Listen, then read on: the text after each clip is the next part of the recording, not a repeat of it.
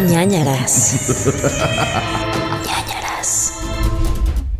Hola amigos, amigas, amigues, ñañers, personas que escuchan este podcast o personas que llegaron a él de alguna manera extraña. Bienvenidos sean todos a esto que es ñañaras, el podcast de terror donde pues los conductores somos más miedosos que cualquier otro podcast en este planeta. Y vamos a contarles un par de casos y vamos a tener un momento triste el día de hoy y vamos a ser felices también. Entonces, bienvenidos con ustedes Pau del Castillo. Hola, bienvenidos amigos. Jeru acaba de darles bienvenida. Si eres uno de los que apenas está escuchando por primera vez, es un mal momento porque es el último episodio del 2023, pero tienes 170 y qué? ¿8? 77. set- 77 episodios antes que puedes escuchar de aquí a que sea la próxima temporada en septiembre. No sabemos todavía qué fecha, pero el- cuando empiece la temporada tenebrosa del 2024. Ujú, Y además, Spooky Season. No quiero, Pau me va a gritar por lo que voy a decir, pero no les quiero decir mucho, pero puede que haya buenas noticias para ustedes en los próximos meses. Ay, ¿yo por qué voy a gritarte? Pues no sé, porque yo siempre spoileo cosas. Por eso ya nos pusieron, ya vi un ñañer que nos puso en el grupo de ñañers. Es que ya no se aguantan, se nota. Por eso están terminando este podcast, porque ya no se soportan. Nos cachó, nos cachó que Pau y yo ya no nos aguantamos. No Hubo varios rumor, hubo otros que decían como de, sí, la neta se nota que ya les da hueva. Uh. Y yo ya no los escucho porque siempre se están quejando. Órale, No los escucho, pero sí está en el grupo de ñañers, así que no estás escuchando esto. te estás quejando porque se está quejando, porque se quejó de que nosotros nos quejamos. Sí, me puedo quejar porque ya no está aquí. Entonces, ¿qué más da? Y la que soporte. Oye, tú estás comiendo, yo no traje botana. Te voy a contar qué Teníamos pasa. que tener aquí como botana y tragos. No, no necesariamente, pero les voy a contar que eso es de tragos. Me encanta la palabra tragos. Es como de Rumania, Tragos. de Fíjate que fui, fui a una, ya al fin nosotros ya terminamos estas épocas halloweeneras. Y la verdad es que sí me costó. Estas últimas dos semanas sí fueron para mí una cantidad de contenido loco. Yo subía dos a tres cosas al día como un loco. Y además en viaje y así. Entonces, antier tuve una fiesta de Halloween de Netflix. Bien padrísima. La neta, bien padrísima. Se refaron. Todo el mundo iba disfrazado. Nunca, nunca había visto una fiesta de disfraces. Todo mundo. Y disfraces elaborados. Entonces, increíble. Una producción padrísima. Y entonces, cuando salías te regalaban unas palomitas. Mm. Esto no es una, no es un comercial, amigos, pero entonces me estoy comiendo mis palomitas porque son de Stranger Things. Órale, ¿qué Ajá. tienen como. ¿Son negras? Sí, son negras, tienen como salsas negras. down. Ajá. ¿Pero de qué? ¿A qué saben? A salsas negras, o sea, Maggie, inglesa Salsas negras. Sí, Sabor salsas negras. ¿What? Ah, literal dice eso la bolsa. No mames. la bolsa dice sabor salsas negras, por eso lo Es digo. ah, porque no pueden poner el nombre de la salsa, porque ahí ya sería una colaboración con esas marcas. Que por cierto, en el súper venden polvito de condimento de sabor salsas negras. También está buenísimo. No sabía que existe ese nombre, sabor salsa Mm, negra. Está buenísimo. Que la salsa Maggi, que es tu salsa inglesa. También venden en Costco Ay, un chicharrón con sabor salsas negras. Uf, buenísimo. Pero no soy fan del chicharrón. Ya hemos hablado del chicharrón en este podcast. Creo que, creo que sí. Sí, sí, sí, hemos hablado que a mí me gustan los de Costco porque son como nubecitas. Sí, sí, sí. Mm. Bueno, entonces, recapitulando, Pau y yo ya no nos soportamos. Pau y yo destruimos Ugh. una amistad de 15 años, una cosa así, por un podcast. Se acabó nuestra amistad, amigo. No volveremos a vernos en nuestras vidas ni hablar. Es lo mejor para nuestra amistad. Ajá, no tenerla. No tenerla, matarla. Em, mm, pero si ustedes dicen, hubo unos mensajes que sí me llegaron al corazón y yo no, tú sabes que yo soy chillón. O sea, ¿de bonitos o Ajá. o feos? Ah, sí, la mayoría fueron bonitos. Sí, ¿De justo, no, no quiero que suene como que de todos nos quejamos. La mayoría fueron bien lindos y como que sentí bien bonito, que era como de no, no se vayan, porque yo pensé que iban a decir como, ah, ah, chido, pues ni Me da pedo, igual. me voy a escuchar otro podcast y ya. Pero sí sentí bonito y sentí feo a la vez, como que dije, ay, pues estamos Ujú. fallando, pero X, ya platicamos de esto. O sea, para que sea un buen producto tenemos que echarle toda la carne al asador y es mejor hacerlo después, ¿no? Así es. Y si ustedes nos, nos extrañan mucho, siempre está Patreon. Patreon va a continuar unos meses más, entonces allá les estaremos como también platicando otras cosillas. Y últimamente me ha gustado que los ñ files que están en Patreon, patreon.com diagonal nanaras podcast, pueden encontrar muchos. La verdad, llevamos más de 180 episodios allá y los últimos están padres porque son como chismecito. Son como, sí hablamos de cosas de terror, pero también es platicadita. Entonces, mucha gente decía como, ay, es que son como mis amigos y siento que no van a estar cada semana platicando conmigo. Ahí vamos a estar platicando. Entonces, es lo mismo, pero de otra manera. Mm, eso. No sé si, o sea, a lo mejor y podemos otra vez replantearnos otro tipo de niveles en Patreon para, porque ahorita el más, el más bajo de los niveles es de, son dos dólares al mes y ese te incluye un ñ file que es el primero de cada mes, pero podríamos a lo mejor Oigan. ver otras opciones, no sé. Y no se hagan, o sea, dos dólares, dos dólares, que ahorita el dólar está bien barato, son treinta y tantos pesos. No manchen. Es ni, ni eso, creo que un Bim Kingo y una coca te cuesta más. Entonces, ay, un Bim Kingo, un, un burrito. Ajá, de frijol con queso. Mm, Amamos, 10 de 10. Sí. Mm, bueno, ¿qué va? No sé, no les tengo chismes, no les tengo información. Yo sí tengo un chisme de terror. ¿De qué? Fíjate que en las últimas semanas, en los últimos días, me han estado pasando cosas de terror, pero no quiero confirmar que lo son. Para que no se hagan verdad o qué? O sea, ya van como tres o cuatro veces que estoy solo en mi casa y de repente se caen cosas. Yo quiero decir es viento, es este algo, pero a lo mejor el de arriba, el vecino de arriba zapatea o no sé. Tembló tantito, pasó un camión o algo así, pero ya van tres o cuatro veces que estoy así. Por ejemplo, en mi cuarto, el otro día puse mi celular como que en el cajón de la ropa, en lo que veía que me iba a poner. De repente salió volando para el otro lado. ¿Volando?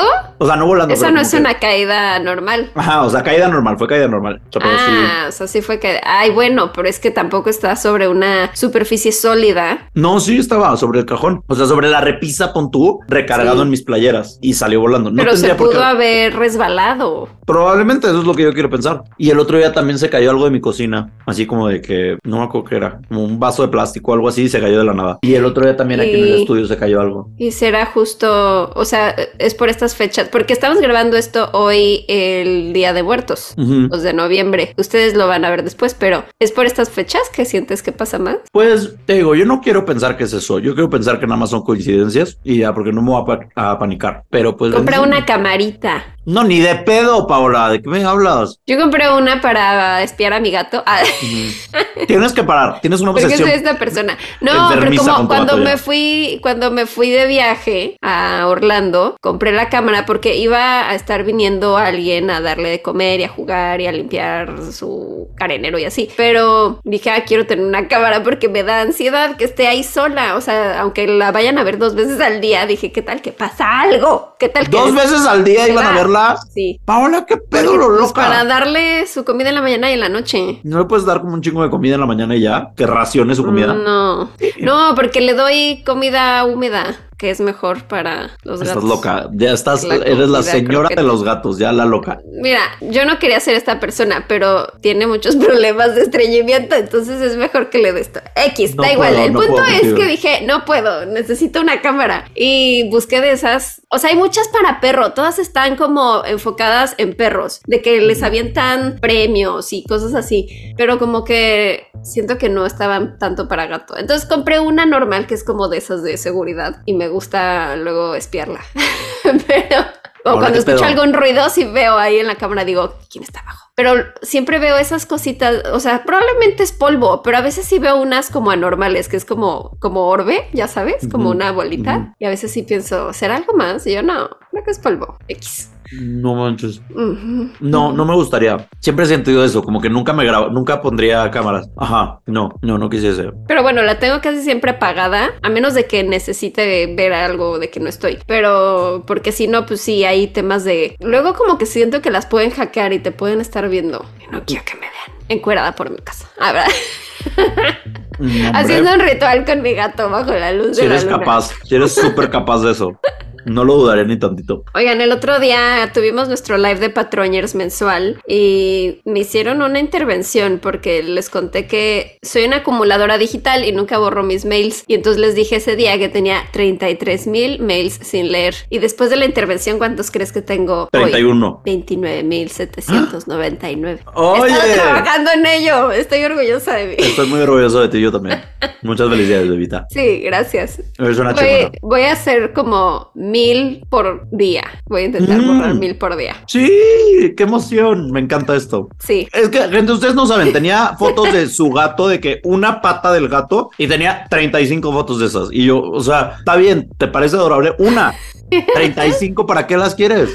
Ay, sí. Ayer me puse igual a borrar fotos y tengo un chingo de capturas de pantalla que nunca borro. Y entonces tengo así pendejada y media que no sé por qué sigo teniendo ahí. Pero bueno, voy a hacerlo poco a poco. Fotos y mails. Fotos y recuerdos. 2024, voy con todo. Bien. Bueno, recomendaciones. ¿Qué nos vas a recomendar? Les voy a recomendar, hay un clásico para niños que en realidad siento que no es para niños. O sea, honestamente, yo la vi apenas hace un mes. Nunca la había visto. ¿Nunca la habías visto? Coraline. Nunca la había visto y siento que si la hubiera visto de niña me hubiera traumado muy mal. Yo cuando la vi sí me dio miedo y ya estaba grandecillo. Sí, es muy tenebrosa. Si no la ubican, está basada en un libro de Neil Gaiman y es sobre una niña llamada Coraline que se muda con sus papás a una casa en la que encuentra una puertecilla que la lleva como es como si fuera un mundo paralelo en el que es su misma casa, pero están sus otros papás. Y entonces está su otra madre. Y esa madre es como súper linda porque en el mundo real como que los papás siempre están ocupados trabajando, no la pelan y como que está muy aburrida y descuidada la pobre, pero en ese otro mundo es todo increíble, le hacen de comer sus platillos favoritos y la consienten mucho y hacen cosas muy lindas por ella, pero son bastante tenebrosos, tienen unos, en vez de ojos tienen unos botones. Y poco a poco se va dando cuenta que en realidad lo que quieren es que ella se quede ahí y como atrapar su alma y que también se vuelva eh, así con ojos de botón. Es bastante tétrica. Y la madre esa, la otra madre, sí me dio bastante miedo, la verdad. Es, Cuando se vuelve sea, araña y así. Sí, ajá. Spoiler alert, se vuelve araña en algún momento. Y sí, pensé en las yokais que nos contaste hace poco. Y sí, creo que si tienen niños en su vida, hijos, hermanos, primos, lo que sea, está buena para ponérselas y que se asusten. Pero tal vez Como a partir no de muy 10. chiquitos. Ajá. Ajá. A partir de 10. Más chicos está demasiado tétrica. Esa es mi recomendación. Y estábamos recomendando dos en estos días. Así que también les tengo una que se llama The Vanishing, que en español le pusieron El Exorcismo. La vi en Amazon Prime y es. Les voy a leer rápidamente. La sinopsis dice: La historia de la casa más embrujada de Inglaterra. O sea, está basada supuestamente en la casa más embrujada de Inglaterra. Pero no Es lo que acabas de decir.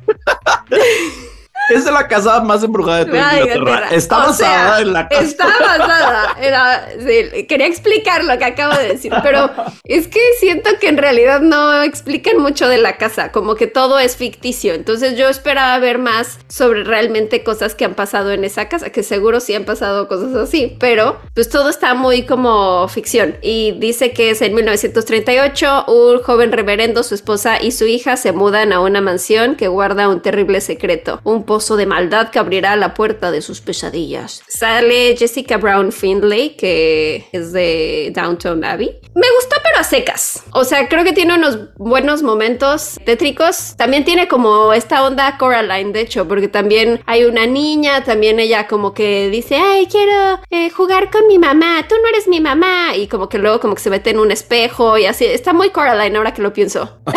no lo había relacionado, pero es exactamente como Coraline. Pero pues como tiene esta onda de que es, o sea, lo que pasó en esa casa, que hay mucho rollo como terror religioso, exorcismo, este, y como fanatismo religioso y esas cosas. Entonces tiene como algunos toques tétricos y me gustó, pero les digo a secas, tampoco es así como la gran película y es algo lenta, así que bastante lenta de hecho. ¿Dónde Pero está? si se la quieren echar un día, no tiene nada que ver, véanla en Amazon Prime. Ok, ok, ok, ok. Bueno, yo les voy a recomendar primero que nada mis palomitas porque están buenísimas. Se ven, se me antojaron, la verdad. Ese sabor salsa negra. Ay, no, pero no está padre que te deje el dedo salsoso negro. Ay, está padrísimo. O sea, pero no se te quita o no te los has chupado. No ¿No, me los te chupas chupado. los dedos? Sí me los chupo, pero me daba pena porque estábamos en el podcast. Ay, o sea, estamos en... A ver, para chuparse los dedos. Hola, eso sonó súper sexy, güey. A ver, ¿cómo te Ay, chupas qué los asco. dedos? Porque además yo les digo, a ver, A ver, ¿cómo te chupas los dedos? A ver, quiero ver. ¿Cómo vas a Es que quiero ver si se quita o no. ¿Qué tal que te deja como el dedo así como con restos de pintura negra? Sí te dejó un poquito negro. Un poquito negro, sí, me lo deja. Muy químico, pero se ve rico. Delicioso. Bueno, el punto es, de las recomendaciones que yo les tengo que dar esta semana son, la primera se llama Aterrados. Aterrados es una película argentina que se acaba de volver como muy viral. Se encuentran en Prime Video y el punto de esta película es que es la cuarta película más taquillera de terror en la historia de Argentina. Mm, salió me parece que el año pasado. La verdad, creo que empieza muy bien. Ok. ¿Qué? ¿Por qué te ríes de mí? Porque los dos recomendamos cosas que decimos, pues la verdad no está tan buena, pero Oye, tenemos muchas recomendaciones. Tenemos más de 350 recomendaciones en este podcast. Sí. O sea, de que no todas van a ser perfectas. Pero bueno, el punto es que se llama Aterrados y tiene buenos jump scares y empieza muy bien. De hecho, la escena inicial sí es como de que ¡ah! hay una escena, Pau, fuera de control. O sea, de que hay un. Esto está en el tráiler, entonces no creo que sea un spoiler, pero del cadáver de un niño sentado en un comedor.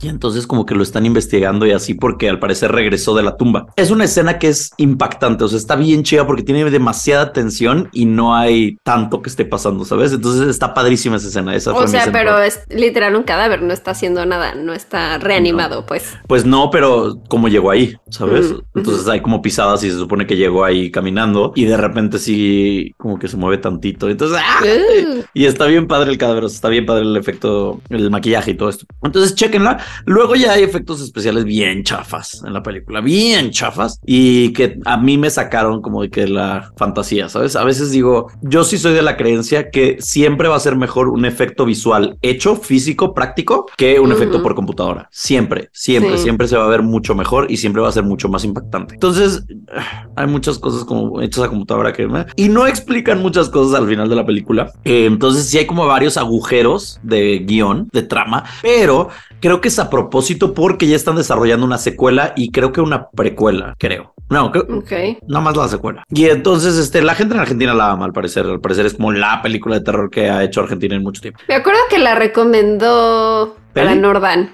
¿Para Nordan? Ah, Cuando vino a Pandemonio nos, re- nos recomendó tres y entre ellas estaba esta. mm, mira. Y el póster me dio mucho miedo. Sí, el póster está de paniquito. Sí. Es como un muerto, pero como cortado a la mitad. Ujú. Sí, y como que nunca entiendes qué pedo con los con estas entes o qué, qué quieren o por qué están ahí o por qué no entiendes nada de eso. Entonces es lo que me molesta de estas películas. Pero bien, menciones, chequenla, se van a asustar tantito, está divertida, entretenida, aterrados. Y luego, la otra que les voy a recomendar, esta sí me va a ver muy mamón, me va a ver muy bluff, porque, Uy, ya sé. Checa, yo, Vas a sacar tu cigarro y vas a decir esto es cine. esto es cine, esto es cine. Yo fui a ver al Festival de Cine, al Festival Internacional de Cine de Morelia, y vi entre las películas que vi, vi esta. Es una película, ¿Y cuándo se estrena? ¿No sabemos? no lo sé, tal vez nunca, tal vez solamente para los afortunados como yo. Ok. Déjame checar, Chance sí. Ay, Chance ya se, se estrenó. y yo mamando. No, no, no, no, no, no, no, no, todavía no se estrena. De hecho, se estrenó hace dos días en el Mórbido Fest y pues la- el estreno primero fue en el Internacional de Cine de Morelia. No sé cuándo vaya a salir. Yo supongo que están viendo como qué hacer con ella. Podría ser que salga en los siguientes meses. Yo les voy a contar que ya les dije cómo se llama. No. Desa- perdón, desaparecer por completo se llama. Desaparecer por completo. Y es mexicana completamente. Es de Luis Javier Naine y aparece Harold Torres, que es un actorazo en ITT Espinosa. Y la verdad, yo no esperaba nada, pero yo vi que decía terror y a mí, o sea, las películas de arte, como de las, la mayoría del cine de, de- de los festivales de cine, para mí me dan hueva. Entonces, pues sí, vi las que tienen que ser como lentas y así, vi cosas que dije, perdí dos horas viendo algo que no sucedió nada. Pero esta dije, decía terror y yo dije, checa, tengo que ir. Y Ujú. estaba el director ahí, los actores y todo. Y la verdad, bien padre la película. Me encantó, está muy bien hecha. El suspenso que te maneja está increíble. Trata sobre un un fotógrafo de estos de periódicos amarillistas como el, el ala- Alarma y el Metro y esas cosas, que se dedica a fotografiar cuerpos y se dedica a fotografiar accidentes y todas estas cosas y eventualmente fotografía algo que no debería y le cae una maldición. Y Mm. entonces la maldición trata de que va a ir perdiendo cada uno de sus sentidos, el gusto, el tacto, el olfato, el oído y la vista. Qué maldición tan específica. Porque vas desapareciendo por completo y al final ya terminas siendo un, un ente que no oyes, no ves, no Mm. sabes, no tocas, no, no oyes, nada, no hueles. Como Entonces, un la- muerto en vida. Ajá, entonces la película trata de eso y está bien interesante. Hay un par de jumpscares, pero sobre todo está muy bien hecha y eso es lo que me gustó. Hay una cosa que no entendí, pero pues no se las voy a spoilear, pero sí fui con el director porque soy esa persona y le dije, perdón, tal vez yo soy un estúpido, no entendí esto. Y ya me explicó de que, ah, es que es por esto y esto y esto y tal vez no lo explicamos bien en la película y yo, ah, perdón. y ya no, me dijo como que no te preocupes, está bien, pero sí hay un error en su película y chida. Muy Pero a lo mejor nada más tú te perdiste esa parte y ahora él dice, ah, tengo Pero un pudieron- error en mi Es película. como, como que no explican por qué le cae a él la maldición. Ah, ok.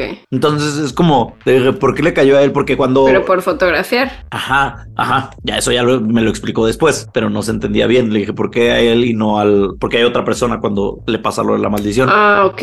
Me dijo, ¿por qué? Por fotografiar, cosa que no debía. Pero eso no lo explican en la película, se los explico a ustedes. X está buenísima. Vayan a verla. Me gustó mucho. Me pareció un gran ejercicio en el terror mexicano. Y no sé, cuando salga, vayan a verla. Desaparecer por completo, por favor. Ya creo que sí va a salir en un par de meses. Tiene que, porque está muy buena como para que no la saquen a cines. Y ya, esas son mis recomendaciones. Muy latinas. Súper, me encanta. Ujú. Bueno, pues no podemos avanzar sin recordarles que nos sigan en patreon.com, diagonal nanaras podcast. Como ya dijimos, ahí vamos a seguir con los Files, así que ahí tienen como 180 episodios, más los que subimos cada semana. Y también sigue todavía nuestro merch en chunchos.mx, donde está esa hoodie que trae puesta Jeru. También tenemos playeritas, tenemos una taza mágica y no sabemos hasta cuándo va a estar esa merch, así que aprovechen. Aprovechen. Vayan y compren. ¿Y qué más? Ah, síganos en redes sociales como Nanaras Podcast, Twitter, Facebook, Instagram, TikTok, porque ahí, bueno, ya no es Twitter, X, porque ahí vamos a estar anunciando cualquier novedad que haya del podcast, de si de pronto grabamos un especial de cariñitos o si grabamos, no sé, si hay un cambio. al mes o lo que sea. Ahí- estamos ahí en pláticas de todo eso. Hemos visto sus sugerencias y sí las estamos tomando en cuenta. Sí, sí. Y nada más quiero decir que me han chuleado mucho mi sudadera de ñañaras, ¿eh? Mm. Gente que no escucha el podcast y así me dijo de que, ay, de que es tu sudadera está bien padre. Y yo, ay, es un podcast padrísimo, escúchalo. Y es súper guapo el que lo conduce. ¿Y no les dijiste nada más de No. que estoy yo? No.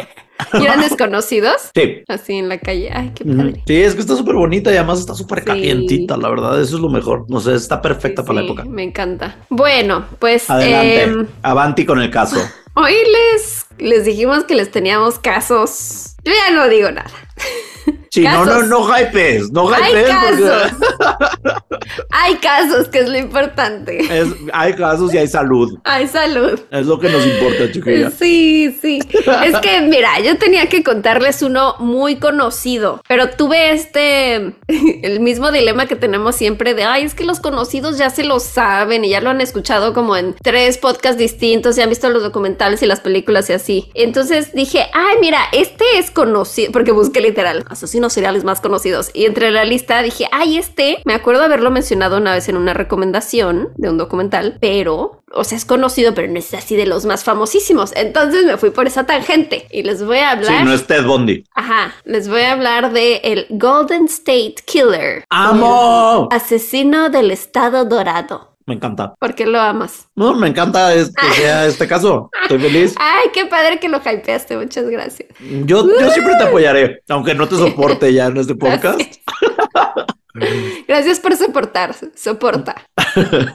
Bueno, pues les voy a contar de este asesino que además se me hace muy interesante porque fue un caso que estuvo sin resolver durante 40 años y apenas identificaron a este, este ser, esta persona, en 2018. Así que es, es un caso muy reciente y les voy a decir desde el principio quién es él para como también contarles qué estaba haciendo en esa época y así. Y ahorita les voy a dar todo más cronológicamente. Bueno, este Golden State Killer fue un asesino y violador serial en California durante los años 70 y 80 y fue identificado hasta hace apenas unos años. Se dice que cometió más o menos, o sea, bueno, al menos 50 violaciones, 13 asesinatos y varios robos. Y como les decía, en 2018 lo identificaron y fue arrestado Joseph James D'Angelo, que se trataba de un hombre en ese entonces de 72 años que había trabajado durante los años donde fueron estos casos como oficial de policía. Ay. O sea, me caga, pero al mismo tiempo se me hace muy interesante, que es como de... Es muy inteligente. Es todo, ajá, como que tiene como todo el, sentido, o sea, porque es alguien que está, o sea, no estaba realmente dentro de la investigación o así, pero sabe, o sea, sabe qué van a buscar, sabe qué quitar, sabe qué, cómo hacer las acceso. cosas. Sí, entre 1973 y 1976, D'Angelo trabajó como oficial en Exeter, California, pero en el 75 se le destapó el topper. O sea, al parecer era un hombre pues con una vida normal, o sea, como que nada fuera de lo común, con su trabajo de oficial y así. Y de pronto el 11 de septiembre, D'Angelo, mientras trabajaba como oficial, va a una casa y, o sea, primero empezó como espiando, o sea, como que espiaba por las ventanas y así, ¿no? Y un día como que dijo, ah, pues ya me voy a meter a esta casa y era la casa de un maestro llamado Claude Snelling, que estaba en la casa con su hija. Ay, no me acuerdo cómo se llama su hija, perdón.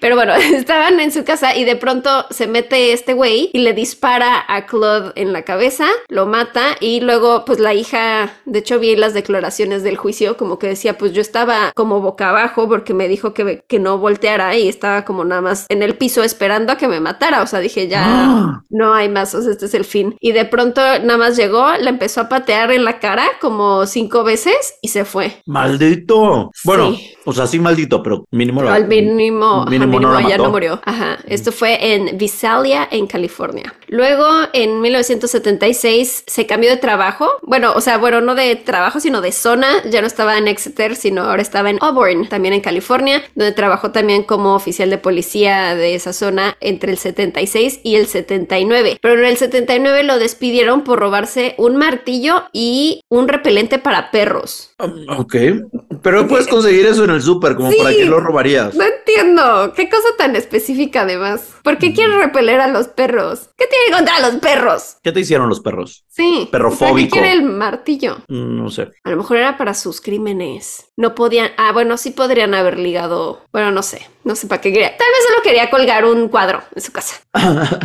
y el perro se le estaba encimando y no lo dejaba trabajar y quería decirle: detente, Fido. Ya.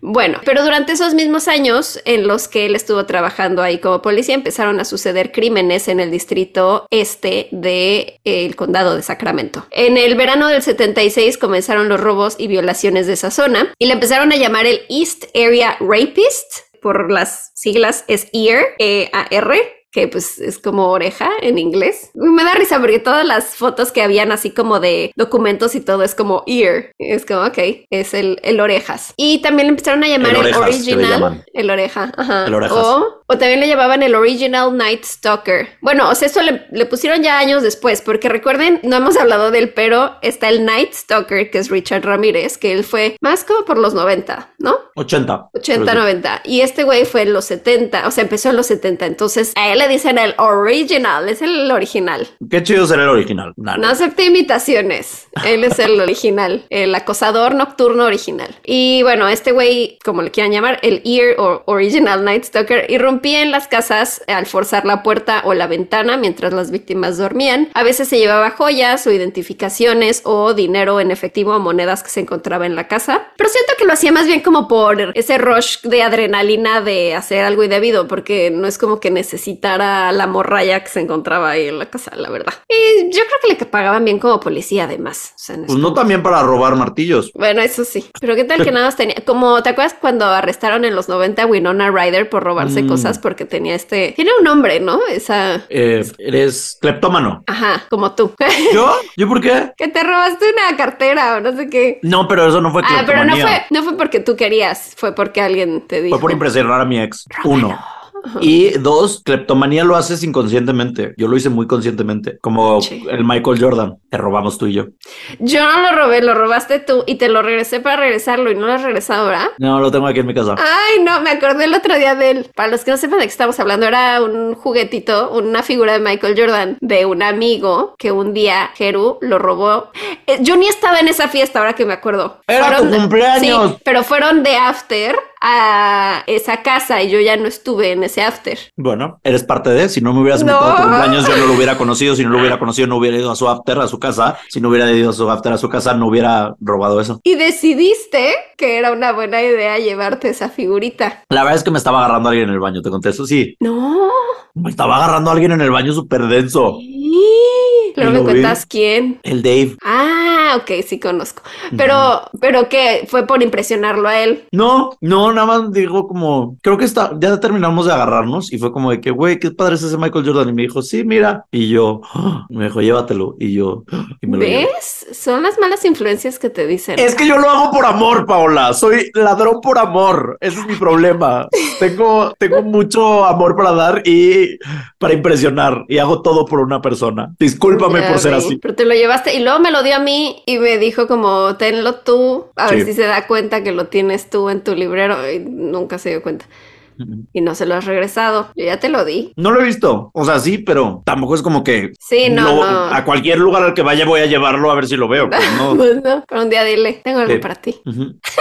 Ya sabe, sabe que lo tengo. ¿Así sabe? Ujú. Ok, bueno, Adelante. Paréntesis. X, así como Heru se robaba a este persona muchas cosas de las casas, en febrero del 78 le disparó y mató a Brian y Katie Maggiore. Bueno, lo que pasó es que empezó a escalar porque pues al principio era como como que más bien habían todos estos, o sea, además de los que les estoy contando, habían también como varios casos de violaciones, pero que no tenían como forma de ligarlo a él, ¿no? Y que era como pues están habiendo muchas violaciones en la zona. Y cuando habló eh, el oficial el sheriff de policía frente a los medios, dijeron como de pues al parecer es pues ha de ser una persona no muy fuerte, porque solamente ataca a mujeres jóvenes que pues no son como tan fuertes como para poderse defender y atacarlo y salir, o sea, y zafarse, ¿no? Entonces probablemente es, es una persona débil.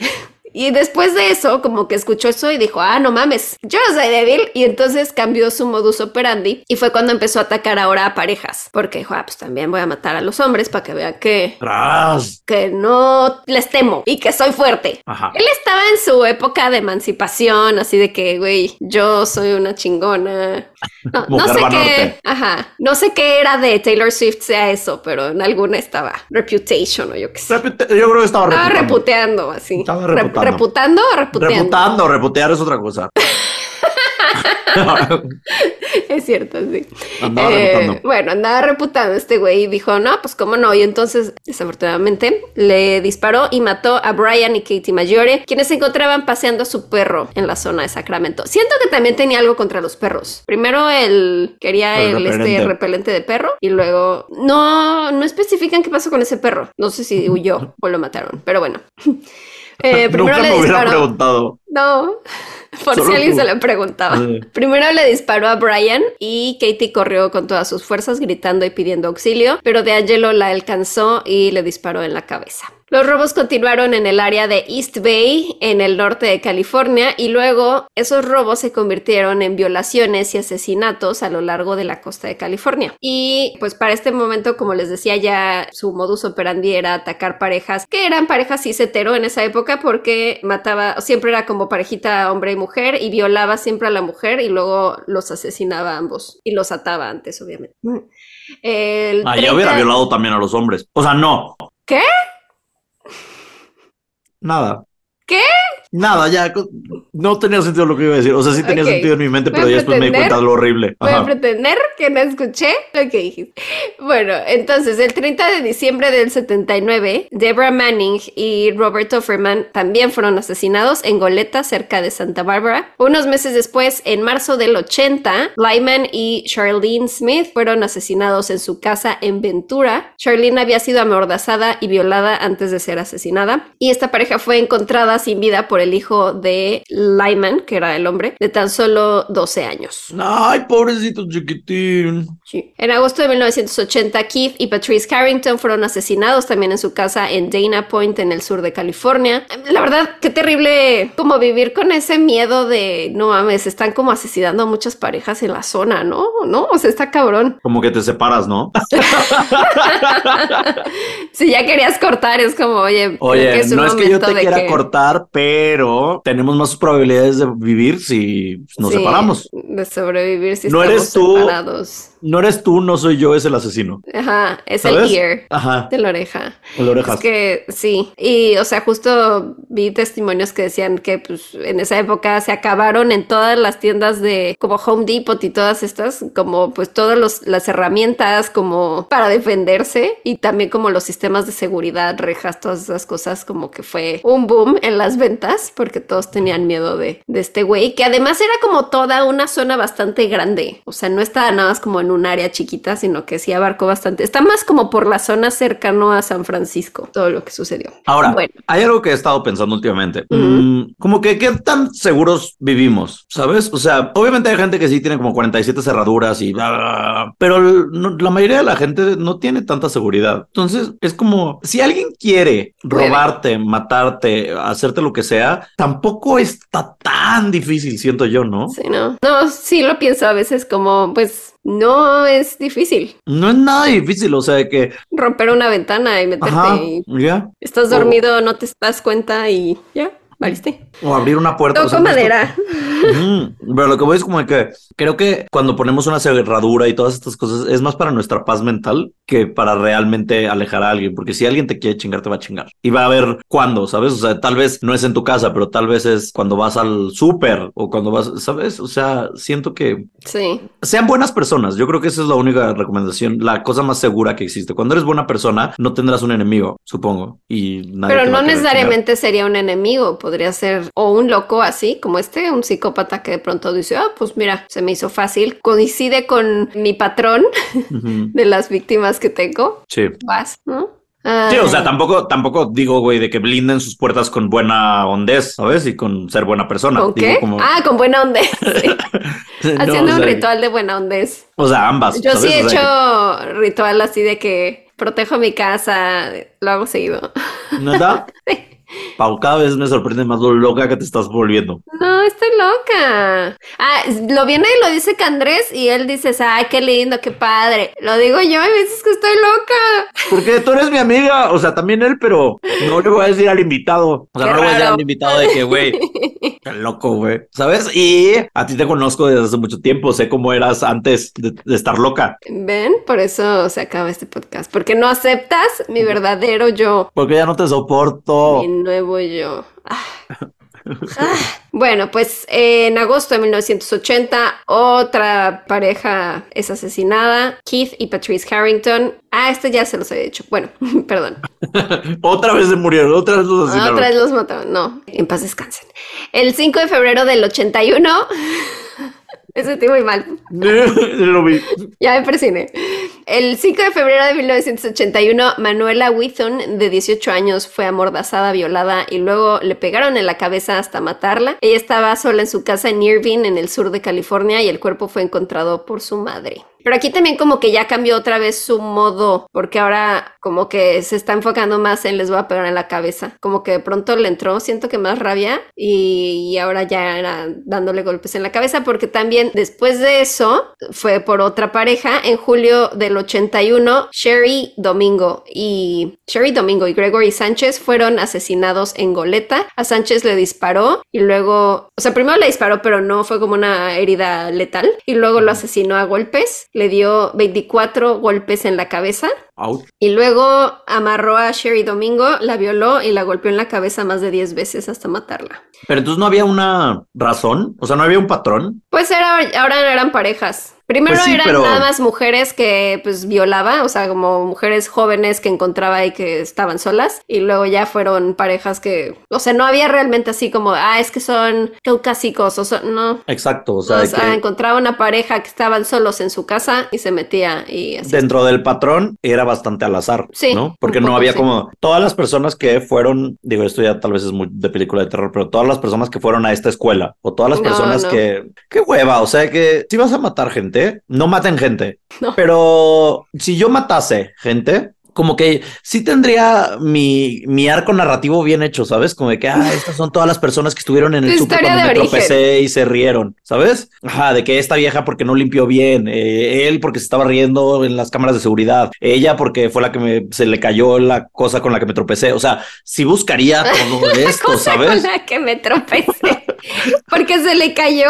Mm. Qué poca. La pudo haber recogido y no la recogió la perra. Merece morir. Entonces, en mi mente psiquiat- de psicópata de asesino, no lo hago. Pero entonces es como de que, que tengas un buen, un buen patrón. O sea, ¿qué, qué es ese patrón de mujeres solas? Ah, parejas. Ah, ¿sabes? O sea, Es que por eso daba tanto miedo en esa época, porque tan, al igual que el otro, el Night Stalker, que también decían, pues es que era como al azar, entonces todo el mundo tenía miedo porque decían, es que no saben a quién va a atacar después, porque no sigue como un patrón específico más allá de mujeres solas o parejas solas. Entonces, pues este era igual como que de pronto decía, ah, pues mira, me asomo, veo que está una parejita solos, les toca. Me los echo. Ah, Sí, bueno, pues después de ese asesinato en Ah. 1981 y hasta el 86 no hubo crímenes registrados legados a este individuo porque en esa época nació su, su segunda hija y como que yo creo que le entró así como, o sea, porque para esto sí estaba, sí tenía una relación, parecía una persona muy normal. No tengo así todos sus detalles, la verdad.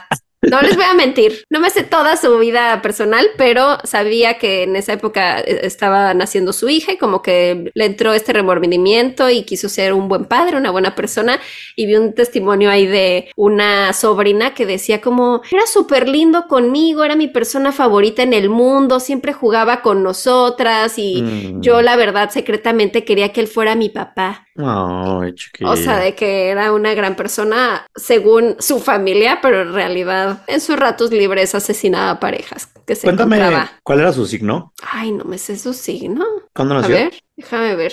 Es del 8 de noviembre, es Escorpio, Uh. ¿no? Sí. Los escorpios son muy de venganza también, entonces con más razón debería tener un patrón más establecido. Pero bueno. Bien vengativo. ¿Qué más? Ok, en el 86 regresó a las andadas. O sea, no le duró mucho tiempo esto, del 81 al 86. No hizo nada en teoría. No sabemos, a lo mejor sí hubo algo que no tienen registrado. Pero en el 86, en mayo, amarró, violó y asesinó a Janelle Cruz, de 18 años, igual dándole golpes en la cabeza, la mató. Ese fue el último crimen registrado Mm. de el Golden State Killer y bueno, en esa época todavía no le decían el Golden State Killer, era el El oreja. East, Ear- East Area Rapist, ajá, el oreja. Y de pronto pareciera que desapareció, ya no tuvieron como más pistas. Una de las cosas que hacía cuando en esos años que estuvo muy prolífico era que sí eh, le llamaba a las víctimas. Y entonces hay como varias grabaciones ahí de algunas víctimas que llegaron a grabar esas llamadas en las que pues nada, o sea, primero hablaba y era como de, ah, está Rey, y así de, ¿quién? No, aquí no vive. Ah, ok, y colgaba. Y ya, supongo que era como para ver si sí era, si sí contestaba a esa persona. Y ya luego volví a hablar en la noche y ya en una de las llamadas nada más está ahí como, como respirando fuerte. Ajá. Y colgaba. Y en otra así era como de, te voy a matar. Y así como amenazando. Y así como de, ah, perra. Y como diciéndole groserías. Amedrentando, ¿no? Mm. Y también le habló a la policía y les dijo como de soy el East Area Rapist y nunca me van a atrapar, estúpidos, no sé qué. O sea, él sí se creía muy chingón. Vemos. Ajá. Y pues ya llevaban 40 años sin atraparlo. Bueno, pues no, pero llevan bastante tiempo sin atraparlo, entonces sí, siento que pudieron no atraparlo nunca y si hubiera, se hubiera salido con la suya. Pero bueno, el caso quedó almacenado durante décadas, nadie pelaba este caso ya y les recomendé hace como, como 50 episodios un documental que se llama I'll Be Gone in the Dark de HBO, que es de la difunta esposa del actor y productor Patton Oswalt que se llamaba Michelle McNamara y ella tenía un blog llamado True Crime Diary y ella estaba como obsesionada con este caso, con tratar de encontrar nuevas pistas y retomó bastante el interés en el caso, entonces como que sí ayudó porque lo trajo otra vez a la luz para que lo volvieran a tomar en cuenta en la comisaría, en el FBI y así, no sé. Los que lo vayan a resolver, quién sabe quiénes serán. Em, y ella fue la que bautizó a este güey como el Golden State Killer. Y era el del estado dorado porque pues ya saben, California siempre está soleado y así, por eso le llaman así, el Golden State.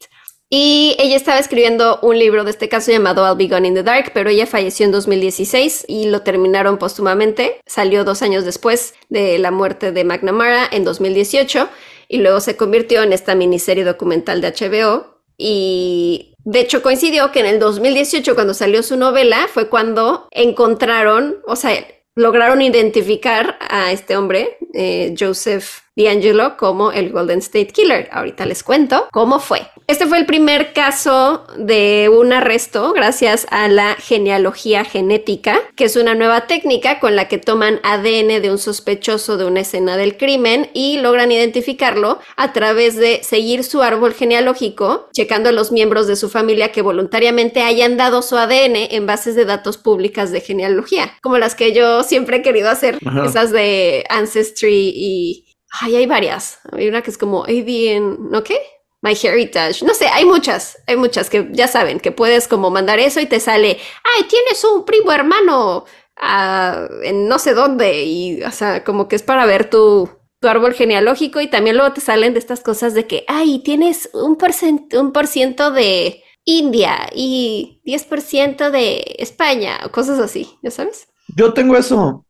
¿Tú lo has hecho? No, pero mi hermana lo hizo, entonces supongo que es lo mismo, ¿no?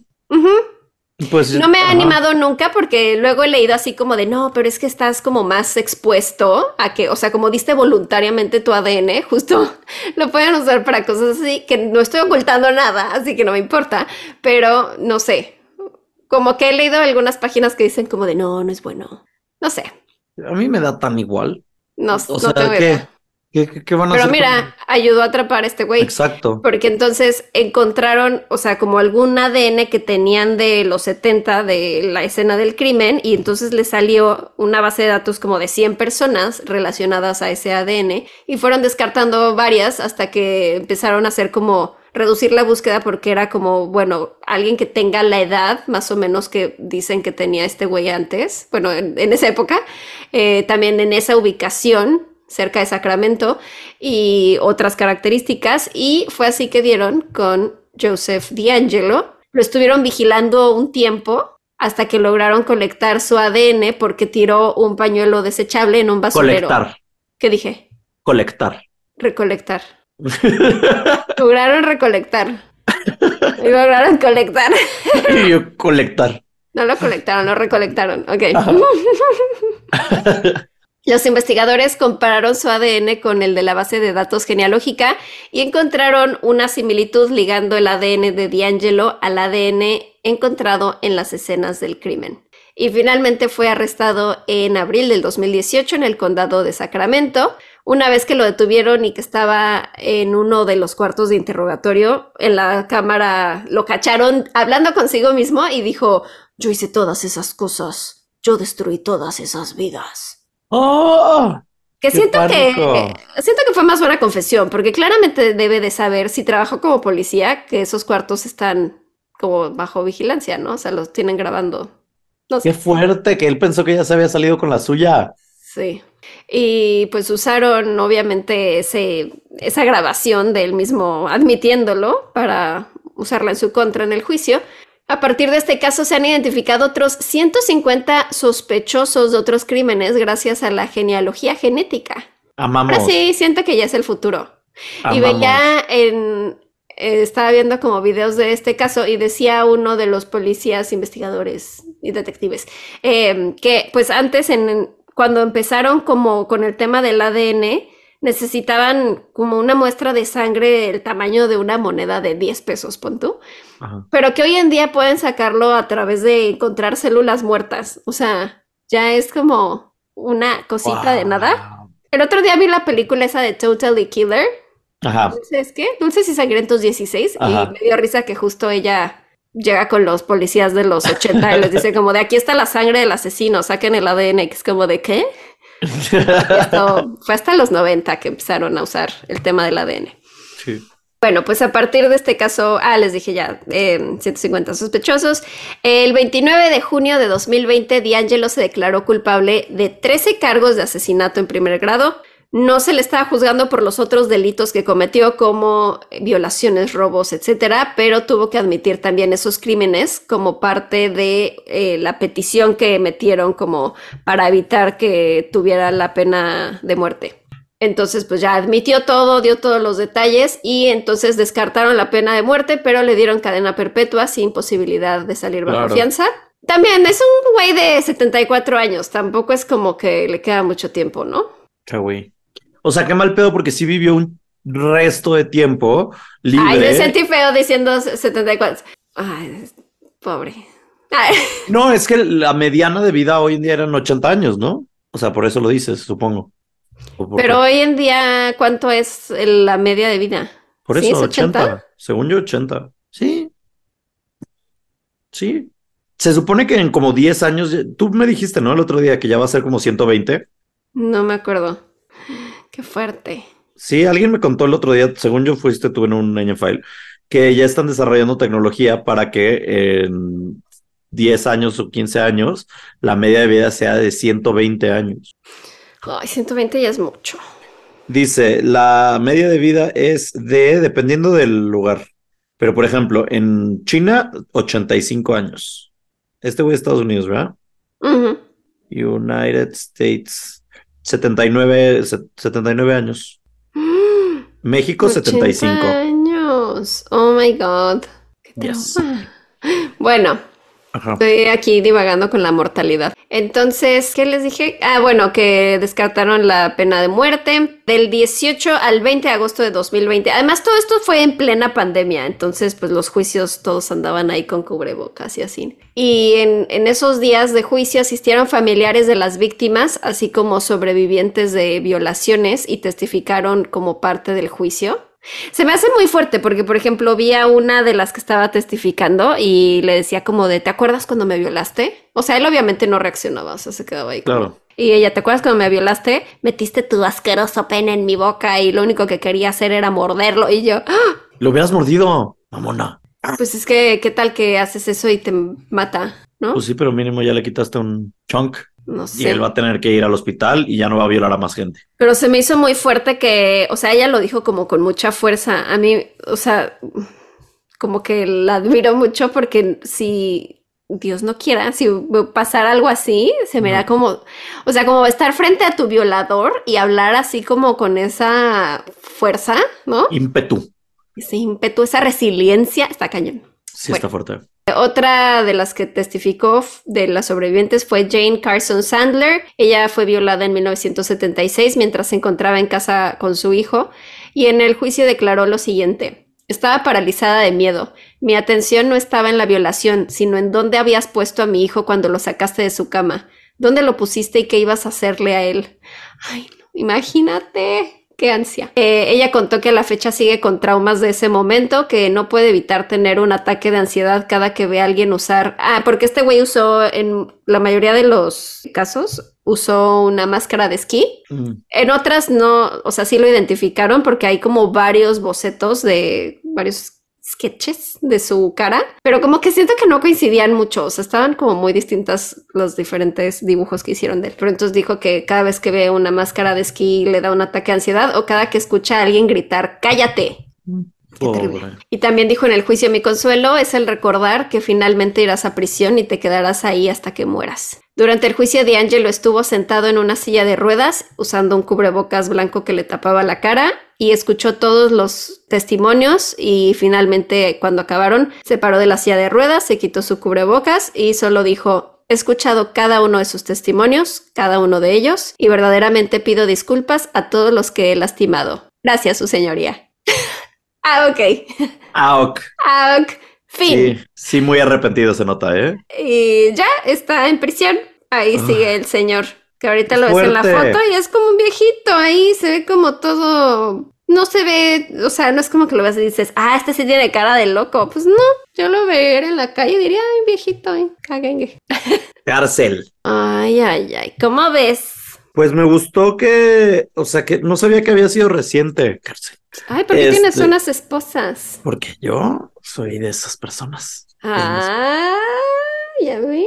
Nah, es por un disfraz que hice. Mm, Me gustó que es reciente. Sí, es muy reciente. O sea, pensé que era un caso viejo. Viejo. Y no. No, es bastante reciente y sí, lo ves en las fotos y ya se ve como que se está a punto de... Cuajar. O sea, este no se ve de 74 años, por favor, ve la foto. ¡Ay! Ya es un esqueleto, viejito. está como... Pero me encanta que, le, que como tienes filtro en el zoom, le pones ceja al. Ah, le puso, le puso ceja el zoom. Mira, ve. me encantó. Lo hiciste drag queen, Sí, pero era una ceja como de los 90. como de chola. Sí. Bueno, mm, hay algo que tenemos que discutir ustedes y yo. Pablo sabe. Em, ¿Qué? no me gustan los casos de posesión. Ay, No me gustan los casos de demonios. No me gustan. No la paso bien. Se me solicitó por ser el último del año lo hiciese. Y sucedió un problemita. El problemita es que Pau ya lo había hecho. Y yo pensé que ya lo había hecho. Pero lo busqué en el drive. Yo lo busqué, les juro, lo busqué mucho, arduamente. Y no estaba. Y luego Pau me dijo, es que tiene varios nombres y lo- seguramente le puse otro. Y ya lo busqué por el otro nombre. Y sí estaba. Entonces, Sí. eh, en el Nos episodio... iba a dar el caso de Ronald Doe o Roland Doe. Sí, que pueden escuchar en el episodio 154 de este podcast. Pero yo soy una persona que sabía que algo así podía pasarme. Cuando me pudiste haber preguntado rápidamente, oye, ¿ya hiciste este caso? Pues no, porque quería sorprenderte a ti también. Ay, gracias. Discúlpame. La verdad, yo también por un momento pensé, a lo mejor ya hizo él este caso, porque me acuerdo que habías hecho otro que también fue como en la zona de, como cerca de Los Ángeles, ¿te acuerdas? Algo me acuerdo como de las montañas ahí, como de, no sé. Bueno, entonces, tengo otro caso también de posesión. Posesión, no posición. De exorcismo, ¿ok? Pero les voy a ser muy honesto para que no quiero quejas. Ok. Este caso nada más lo leí y lo transcribí y no lo escribí, ¿saben? Entonces, ¿Cómo que lo escribiste y no lo escribiste? no lo transcribí, más no Ah, lo ok. escribí. O sea, Ajá. cuando hago los casos normalmente leo varias fuentes de información, las condenso y luego ya empiezo como a escribir el caso y sacar la información de varias partes. Como este era un backup por si me pasaba lo que me sucedió, nada más tengo como la información de las fuentes, pero no lo tengo escrito. Entonces se los voy a leer, pero podría sorprenderme junto con ustedes. O sea, sé la, el, yo creo que el 75% de este caso, pero los Me detalles. siento como maestra y me estás diciendo antes de la presentación que no hiciste la tarea, pero que sí lo leíste. Sí, sí, pero. O sea, sí sé de qué estoy hablando, maestra, pero no hice la presentación. Sí, pero a mi defensa, no nada más hice la tarea, que hice tarea extra por si alguien, alguno de mis otros compañeros había hecho el mismo tema. Entonces, ahí hay algo, ahí hay algo y honestidad de mi parte y sinceridad, porque pude no decirles nada y yo Está seguir bien. contándolo. Yo no Entonces, tengo problema, oh, ok. pero se les, se les prometió mucho y no les estamos dando. Sí les estamos dando mucho amor, mucho cariño, mucho chisme, mucho caso. Este eh, llevamos mucho tiempo en este episodio. ¿Tú crees que este episodio va a ser corto y no? Entonces estamos haciendo otras cosas y ¿Llevamos tanto tiempo ya? ¿Cuánto dura Sí. esto? ¿Te tardé mucho? pues un poco, pero X. No, yo creo que fue más el chismecito del inicio. X. Ok. Bueno, se los voy a contar. Para este caso necesitamos irnos a Sudáfrica, ¿ok? Donde Charlie Theron. Guaca, guaca, eh, eh. Ay, tengo un mosquito en mi vaso. Dame la mena. Ah, eh. Qué hueva. ¿Y te lo estás comiendo? O sea, el mosquito no, me estaba tomando el ¿Estás agua. ahí. bebiendo agua de mosquitos? Sí, estoy bebiendo sopa de La mosquito. saga del mosquito regresó. Oye, ¿Qué? ¿viste que se nos murió Matthew Perry? Sí, sí, vi. Pobrecillo, pero luego dije, o sea, no me juzguen, si eres fan de Friends, no escuchas los siguientes 30 segundos. Dije, qué mal que se murió, pero qué padre morirte así, ¿no? ¿Cómo? O sea, le, le dio un infarto en su jacuzzi. Es la muerte más millonaria del mundo. Sí, sí es. O sea, imagínate lo relajado y oh, te da un infarto y, y ya te moriste, pero relajado. Siento. Pues no sé. O sea, es que no, o sea, porque se ahogó, ¿no? Entonces no sé qué tan consciente estaba cuando se ahogó. O sea, porque ahogarte siento que es de las peores muertes. Eso sí. Ahora Entonces- imagínate qué horrible que te vaya quien te, quien lo haya encontrado su muchacha de servicio o quien sea. Imagínate porque vas al jacuzzi y ves que está todavía prendido como que los propulsores y el cuerpo ahí como revoloteándose en el Ya, agua. Ay, no, hombre. Pues Tampoco sí. se mueve tanto. Pues con los No, jets, tú estarías o sea, como flotando ahí. Con los jets, sí. Pero no. te mueve tanto así como que te impulsa de un lado a otro. como si fueras de esos inflables de venta de autos. Sí, así me lo imaginé. No. Y luego, o sea, que, o sea, es una sopa de muerte. Es una Uh. sopa de Chandler. Uh, no. Fuerte, Ay, en paz ¿no? descanse. Bueno, El que amigo. en paz descanse. Bueno, ahora sí, Sudáfrica, Sudáfrica, donde Charlie Theron. Charlize Theron, Waka Waka eh, eh. Pero Waka Waka era en África, no en Sudáfrica. Pero el mundial fue en Sudáfrica. ¿Fue en Sudáfrica? Sí, No sé dónde fue el mundial. fue en Sudáfrica y por eso era la canción de África. Ah, yo pensé que nada más había sido en África, como que en diferentes países de África. No, fue en Sudáfrica nada más. Ah, mira. Bueno, ahí nació Clara Germana Cele, ¿ok? Clara Germana Cele se supone que a los cuatro años habló con su padre, imagínate, cuatro años, o sea, era una niña, y llegó con su padre, que su padre se llamaba Erasmus Horner, y le dijo, padre, hice un pacto con el diablo. Siento que eres tú de cuatro años. No, hombre, no, hombre, yo no... Quiero ser vampiro cuando sea grande. Sí, pero eso era algo sexual, ya lo hemos determinado varias veces. No era Pero algo tenías que como seis años. Igual. ¿o qué? Sí, sí. Lo mismo. No, no es lo mismo. Yo no haría un pacto con el diablo jamás. Pero no supo ni qué estaba diciendo. Así es. Estaba ella en, una via- en un viaje de misión evangelizadora en Natal y confesó que desde los cuatro años había tenido un pacto con el diablo. El 20 de agosto de 1906 fue cuando tuvo la primera manifestación de el, el diablo Mm. y el demonicus. Ujú. Eh, se desgarró, la, eh, traía unas vestiduras, vestiduras, se las desgarró, estaba en su cuarto, en su cama, rompió una de las columnas que estaba deteniendo su cama, empezó a gruñir como Me animal. encanta que se traía unas vestiduras y se las desgarró. Pues o sea, no se desgarró las vestiduras. No, No, traía, unas, vestiduras, que, se- posteriormente pasó a desgarrarse. Este, gruñó como, como animal, ¿Cuántos años tenía ahí? pues no, no dicen. O sea, No esto ya dicen. estaba más grande, no fue a los Estaba cuatro años. No, esta no fue a los cuatro años, esto fue más grandecita. No dice exactamente la edad, pero todo esto fue cuando el 1906, déjame ver si tengo la, la historia, la, la fecha de nacimiento, porque sí, nació ¿Qué en signo es? 1890. No, no viene el mes, solamente viene que nació en 1890. Entonces aquí ya tendría 16 años, chiquilla. Mm, claro. Entonces, te digo, vestiduras, procede a, a rasgarlas, a desgarrarlas y rompe las de estas, gruñe y, se pone a hablar con seres invisibles. Es que siento que fue como la historia de la Bella Durmiente. El diablo vino a reclamar lo que le prometió ella de bebé. A los cuatro años, claro. Cuando cumplas 16 años, te Llega ras- con la rueca. desgarrarás. Desgarza, ¿Qué? Desgarrarás unas vestiduras. Trago, desgarrarás. Te tomarás un trago con el tragos. diablo. El, die el demonicus. Y entonces eh, todo esto fue presenciado por las hermanas que tenían en su De cuidado. Germana. Las hermanas. Las hermanas de Germana. Sí, las eh, claramente las hermanas de Clara Germana. Clara, vente, no es como suena. Guaca, guaca, eh, Eh, es eh. muy Shakira este caso, al parecer. Muy Shak posesión shakiriana, Ujú. shakición. Entonces, Como la Britney y los cuchillos tratando de ser Shakira. bueno, eh, dijo esta mujer, la Clara, le dice a sus hermanas, háblenle al padre Erasmus, que tengo que confesarme y contarle todo, pero... Pero Erasmus no era su papá.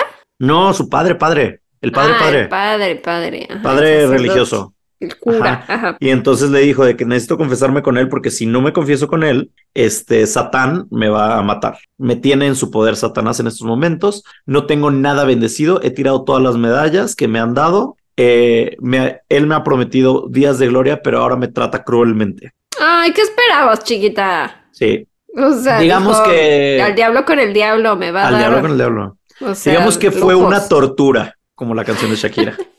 No es que yo haya sido un santo. No, para nada. Y es que, ¿sabes qué? No eran sus días de intuición. Mm, ¿No? Sí. Probablemente era un día de enero. En Y esta había fecha. mucha fijación oral. Mucha fijación oral, demasiada fijación oral. Y este, pues bueno, lloras de emoción oyendo un bandoleón. cuando- ay, ya, ya, cualquier cosa. Nada que ver. y tú de que Era ay, argentino el diablo. Era argentino porque ahí le dejó Madrid.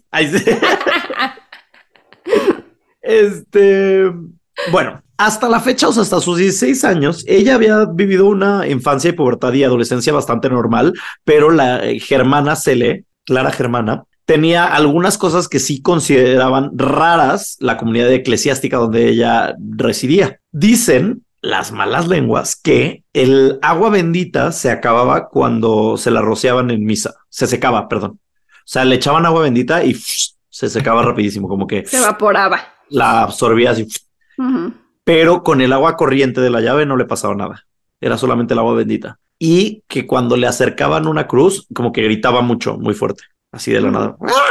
Entonces, o hay un libro que se llama The Devil's Bride o La novia del diablo, el pasado y el presente del exorcismo, y habla de como casos distintos de exorcismo que se han llevado a cabo durante la historia. Y dice también que otra de las peculiaridades de Clara era que se levitaba un metro sobre el suelo. Sí, me suena a una rareza, definitivamente. Peculiaridad. Después rara. de desgarrarse la vestidura y Sí. levitar un metro, sí. El padre Erasmus, de hecho, declaró lo siguiente. Clara flotaba a menudo hasta a metro y medio del suelo, unas veces verticalmente con los pies hacia abajo y otras veces horizontalmente, con el cuerpo flotando sobre la cama. Permanecía en una postura rígida y ni siquiera la ropa se le veía abajo, como hubiera sido normal. Me- lo hice con una paz, el padre Erasmus, como de que, ah, sí, a menudo hacía esto, como si fuera... Pero me, me llama la atención el que no se caigan sus vestiduras. No, o sea, es como si tuviera una como una plataforma invisible demoníaca Sí. abajo Sí, que la está le- levantando. como abducción extraterrestre. Todo Y- un- una tecnología demoníaca de punta. Mm, que alguna vez, esto, esto la neta no sé si pasó o no pasó, pero dicen que alguna vez eh, la estaban como que agarrando entre varias monjas, como porque estaba como que "Ah", ya enloquecida demoníaca style in the world, y le lanzó un rayo a una monja, Como Palpatine. como Palpatine. Sí. Y entonces después de eso la mordió en el brazo y le, cuando la, la monja como que ya se fue a curar de la sangre y de lo que la había mordido, era la marca de una serpiente, como Voldemort. Todo se combina. Wow. Todo se combina aquí. Estoy tratando de pensar cómo te dejaría una marca de serpiente una mordida. Pues Tendrías chance, que ser como varias no, chance sí. Si muerdes primero, o sea, digo, se supone que esto era parte del diablo, pero tal vez la explicación sería, si muerdes primero arriba y, y luego abajo, creas una S. Ajá, sí, Pues tardó mucho practicando su patrón de mordida. su patronus. Su patrón. Ah, El 10 de septiembre de 1906 se le dio el permiso al padre Erasmus y al padre Mansuet, que era rector de la mi- mi- del lugar donde se encontraban, de crear o generar un exorcismo para la hermana Clara Germana Cele. Según el- la fuente The Catholic Digest, que yo no sabía que existía esta. uh, Es como el Reader's Digest, pero el. Catholic Digest. ajá. Los ritos comenzaron a las 6 de la madrugada, se extendieron hasta el mediodía, luego tuvieron una pausita para comer, para echarse unos salchipulpos, y luego a las 3 de la tarde retomaron la- el exorcismo hasta medianoche. Así fueron muchas horas, muchas de exorcismo. En aquella oportunidad, Clara atacó a los dos padres y dijo, el demonio en algún momento empezó a hablar así como el demonio y dijo que se iba a ir a través de una levitación Y ¿Cómo? entonces- ¿Ya me voy? Voy a- Sí, ya me voy, voy a levitar. Y entonces que fueron a la capilla y había 170 personas en la capilla Ajá. y empezó a levi- levitar. ¿Y todos vieron eso? Todos esos 170 testigos. Eh, entonces ya, como que pasó eso y dijeron, bueno, ya, se fue. ¡Eh! Adiós, Demonicum. ¿Cómo que se fue? ¿Se fue levitando hacia el cielo o qué? No, o sea, como que levitó y ya después como que cayó y ya, ya, fuera demonio. ¡Eh! Todos aplaudían, 170 personas. ¡Uh! Sacan el vino del padre. ¡Eh! Ajá. Las En hostias. las hostias. En enero de 1907, o sea, cuatro meses después, un día de enero, ahora sí, Mm, un día de enero, con la la, joven- luna en mi nariz, ¿ok? ajá, te conocí un día de enero con la luna en tu nariz. Tu nariz. Sí, y como vi que eras sincero, en tus ojos me perdí. Sí, tuvo una recaída, mi Clara, e hizo un nuevo pacto con el diablo. También, ¿qué pedo, Clara? O sea, deja de hacer Ay, pactos con el diablo. chava. también. O sea, si ya te había salido de esta Ya, relación. ya, chava. Si te saliste de la relación tóxica, no vuelvas con el No tóxico. regreses con el tóxico, no. Y Mm. entonces empezó Le volvió a prometer lujos y comodidades a la chava. cayó la chapa. Y entonces, una vez más, posesión shakiriana. Una vez más, amigos. Mira, aquí yo no siento que sea posesión porque es consensuada. Eso es cierto, ¿eh? Ella la está pidiendo. Tienes razón, esto es- no es una posesión, esto es una entrega de Una alma. entrega total. Una entrega total. Esa era de OV7. Sí. Sí, Es una entrega total. sí. sí, no sí, es sí. una obsesión. Te juro que es una No es No, no es obsesión, no es una posesión. Te juro que no es que esto no es posesión. Intenta conocerme, aunque sea solo un día. Bueno, empezó a desarrollar los mismos comportamientos y entonces otra vez fue como que, oigan, tenemos que otra vez exorcizar a Clara porque una vez más regresó con el tóxico, ¿no? Y entonces el 24 de abril de 1907, otra vez exorcismo, ritual de exorcismo. Duró dos días este, este ritual. Se supone que durante estas fechas ella llegó a tener más de 20 rituales de exorcismo en, estos dos días. O sea, no era como uno continuo, sino era como de que relevos, supongo, o no sé cómo funciona el exorcismo. Pero tuvo como más de 20 exorcismos. Y el 24 de abril, ah, no, el 26 de abril fue cuando ya retiraron para siempre el demonio de Clara Germana Cele. Y ella se supone que nunca volvió a ser víctima de no posesión. es víctima si es voluntario. Y dicen, dicen, dicen, dicen, dicen que ella no se acuerda de nada, que ella no tenía idea de lo que había sucedido. Eh, Entonces tal vez sí es posesión, porque no lo estaba haciendo conscientemente. Pues sí, podría ser. También durante estos días golpeó la Biblia de las manos de un sacerdote y agarró la estola del sacerdote para tratar de estrangularlo. Y, y pues eso, eventualmente después de mucho trabajo y energía, lograron expulsar al demonio de ella. Durante seis años vivió, te digo, sin recuerdo alguno de lo que le había sucedido. Ella obviamente tenía mucha, se sentía muy humillada y avergonzada de haber, pues de que la gente le decía de que, ay, oye, ¿qué onda? Que tuviste al diablo dentro y ella de que, ay, qué pena, cringe, no. 170 personas del pueblo la vieron 170 levitando personas y- te vimos levantar, levantarte y levitar. Y entonces ella pues pedía perdón y buscaba como cosas para estar bien. Murió en 1912 a sus 22 años. Ay, muy joven. Muy joven, muy, muy joven. Y En el Titanic, dices tú. en el Titanic. No, y pues eso, o sea, esa es la historia de Clara Germana ¿Y C. no sabemos de qué murió? De, ah, sí, de insuficiencia cardíaca. No tenía suficiente corazón. Se le había el diablo. Sí, chala. Entonces, esa es una historia de posesión, amixes, que ustedes querían. Que yo no me gustó ver porque hay fotos de la señorita, de la damita, o no sé si era ella, porque el- en cuanto vi la foto dije, no quiero ver más esto. Me costó trabajo, no les voy a mentir. No sé si yo quiero ver la foto, la verdad. Si la quieres ver, No, no la quiero ver. Ya no la quiero ver. ya la viste. Ya la vi, pero no creo que haya Mira, sido esta, ella. esta ¿O no sí? está tan.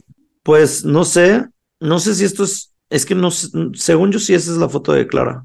Claramente, no es como suena. Pero también ha habido documentales, eh, ha habido películas al respecto. Casi di exorcismo Piu. Y pues justo como que el tema de la levitación es muy de ella. Es muy de ella, eso. Es eso muy es de el ella. exorcismo. Sí, por el eso. exorcista. Este, pero sí, ella Pero puso, porque- impuso esa tendencia de Sí, la levitación. porque ahorita que investigué sobre Rolando, él nunca levitó. Rolando. Rolando, Rolando, él nunca levitó. Entonces siento que la levitación la sacaron de Clara, la original, Claramente. Hoy hablamos de puro original. puro original. El original Night Stalker. El original Levitator. Levitator. Ay, pues ya, esto fue el fin. Ay, no es un adiós, es un hasta luego. Me voy. Si me amarras a tu corazón. Por siempre. No, no, la neta te voy a decir una cosa, sí estoy vulnerable porque hace rato me estaba bañando y pensaba en todos los momentos increíbles. ¿Te ves? Yo les digo que soy bien chillón. Todos los momentos increíbles que vivimos con este podcast y todas las bendiciones y cómo ver estar platicando bonita. contigo durante cuatro años y conocer personas que les gustan estas cosas y todas las puertas hasta la fecha que ha- han abierto este podcast. El otro día me escribió alguien de una distribuidora de cine a decirme de que, hola, oye, te necesitamos eh, para entrevistar a Eli Roth, el Ay, director. guau. Sí. Y le dije, claro, no sé qué, y no voy a poder porque voy a estar de viaje, pero me dijeron, porque tienes el podcast de ñañaras y así. Entonces, sí creo que fue una bendición en nuestras vidas este podcast y lo seguirá haciendo, sea como sea que se transforme. No me quedan más palabras que agradecer, o sea, que agradecimiento. Y me encanta que vivimos cuatro años intensos en donde vivimos, tanto tú como yo, cosas en nuestras vidas personales bien increíbles y bien culeras. Y salimos adelante con el apoyo de los ñañers y con el apoyo de ti y de mí. Y de Vela, obviamente, que Vela, por favor, mándenle un abrazo también a Vela, arroba Velatronic, Sí. que nos cuidó las espaldas durante todos estos años. Y pues nada, ha sido un proyecto que ha sido mis, yo creo que mi proyecto favorito en la historia y no se acaba, pero pues es importante darle un cierre a esta etapa o esta fase o esta versión del podcast. Y voy a dejar de hablar porque ya ¿Y estoy por muy- qué vamos a llorar? No, yo quería pura esperanza. Sí, hay esperanza. No, sí, viene, vienen con sus padres que estamos planeando. Ya parecemos disco rayado, pero no les queremos decir todavía nada porque no hay nada cerrado. Entonces, para que no se cebe. Pero igualmente, muchas gracias, Jeru, por siempre estar por todos estos años. No solo de podcast, sino también de amistad. Y por siempre estar aquí hablando de tontería y media, pero también como, como que nos entendemos mucho en, en estos temas que eh, pueden considerarse raros. Cada vez son más comunes, pero es como súper padre encontrar como una comunidad que les interesen las mismas cosas y que podamos conectar tan lindo porque sí, tenemos como varios ñañers que ya, ya los hablamos como si fueran amigos, sobre todo en los, en los lives de Patreon, como que estamos como más en contacto con ellos. Entonces es súper lindo. Y, o sea, a lo largo de toda la historia del podcast han habido diferentes ñañers que, que han estado, no solamente en los últimos meses. Algunos se han tenido que ir, otros regresan y así, pero sí, como que todo el apoyo, todo el cariño que hemos recibido es increíble. Y también, como dices, todas las puertas o como conexiones que hemos logrado, como también todos nuestros invitados de fazla Pandemonio, que sí han sido igual como increíbles, muchos que yo no conocía, algunos que tú nos conocías y que como que igual como generar esas amistades y, y como, como encontrar que siempre hay algo que nos conecta, ¿no? O sea, como todos tienen alguna historia, alguna cosa que aportar, entonces es como súper lindo y les agradecemos mucho todo su amor, toda su buena vibra. También los rumores y mala vibra para también luego darnos un zape, pero seguimos ahí en redes y recuerden también seguirnos en nuestros proyectos personales, En sus redes, yo Pau de L Castillo o en Extraordinaire y pues nada, seguiremos aquí viendo cómo revivir ñañaras. Sí, no revivir porque no está muerto, es No está temporada. muerto. Cierre de temporada y próxima de temporada. Es temporada. como las series. Sí. Te esperas Es a la próxima temporada ya. Ajá, pero es que es como que sí siento como el fin, porque es raro, porque llevamos cuatro años que es semana tras semana, entonces sí lo siento como un fin, pero, y por eso creo que lo hemos dicho varias veces, de que, ay, es que es un adiós, no pero no, realmente no, no se va a acabar ni ñañaras, de verdad, mientras haya asesinos seriales, mientras haya criaturas y mientras haya yokais, que alguien puso de que... Mientras haya asesinos, aquí se. Sí, pues sí, sí. Y hay muchos todavía, muchos. Y el otro día alguien puso que ya se les acabaron los yokais y yo, ¡ah!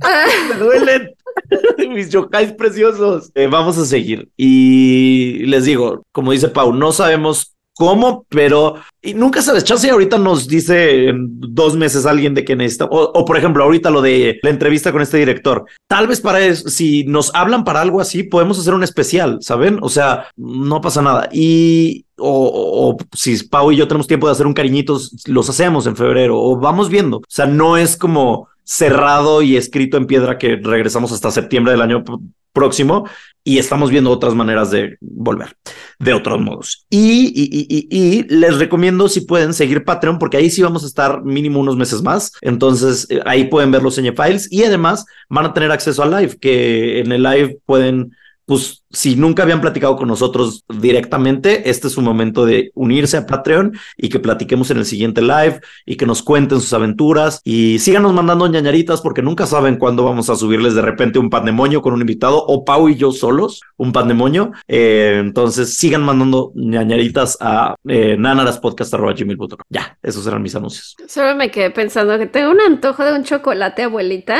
así que podemos hacer un pandemonio pronto porque necesito. ¡Ay, sí!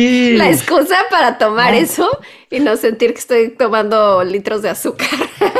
sí quiero, sí se antoja. Yo quiero como una malteadita con Hershey's. Con así leche con mucho jarabe de Hershey's.